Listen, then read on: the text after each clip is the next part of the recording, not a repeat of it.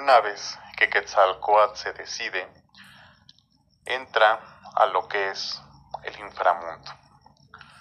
El inframundo pues es obviamente entrar a lo que es la madre tierra, porque ya que en él se encuentra Micantecutli y los huesos preciosos. Este llega y se enfrenta con el dios Micantecutli. Pero Micantecutli le dice que qué hace él ahí.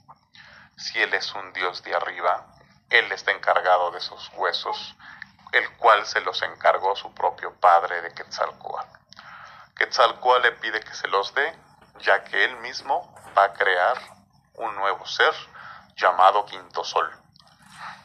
Micantecutli le pone una prueba, el cual le pide que si le da un caracol cerrado completamente y lo hace sonar, se puede llevar los huesos.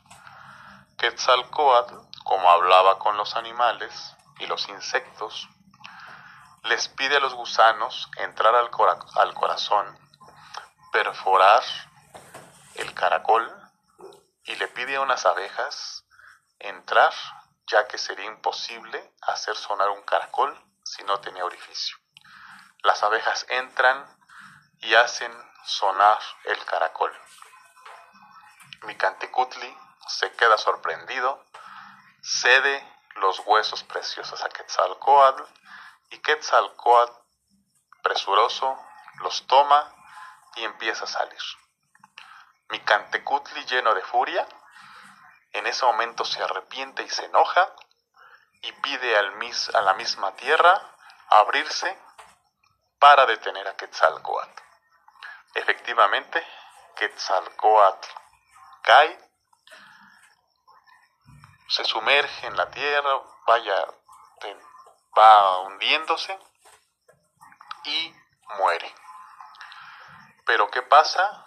Él es un dios y como el ave fénix va a resurgir de las cenizas y lo preocupante para él fue que al momento de caer los huesos fueron esparcidos. Trata de juntar todo lo posible, ya que se encontraban tanto del hombre como de la mujer, y los combina. Sale presuroso, logra salir del inframundo, vence a Micantecutli y sale como un dios fortalecido, ya que en ese momento él se va a convertir en el dios creador del quinto sol. Él convoca a los dioses en Teotihuacán y les pide hacer polvo de una vez por todas esos huesos. ¿Para qué?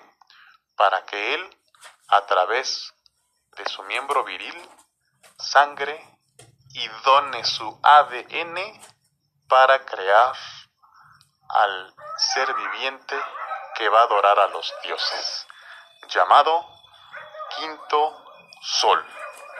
Esta historia, esta leyenda, este cuento, precisamente es la narración del cómo se crea nuestro, nuestra raza humana gracias a que Quetzalcoatl, Señor y Deidad de la vida, derrotó a Micantecutli, Señor del inframundo. Aquí les dejo esta historia, espero les haya gustado, es lo que por lo menos podemos contar en México, dado que es una investigación de forma personal que comparto con todos ustedes en este especial Dijo mi nana. Namaste, su amigo Alex Almanza.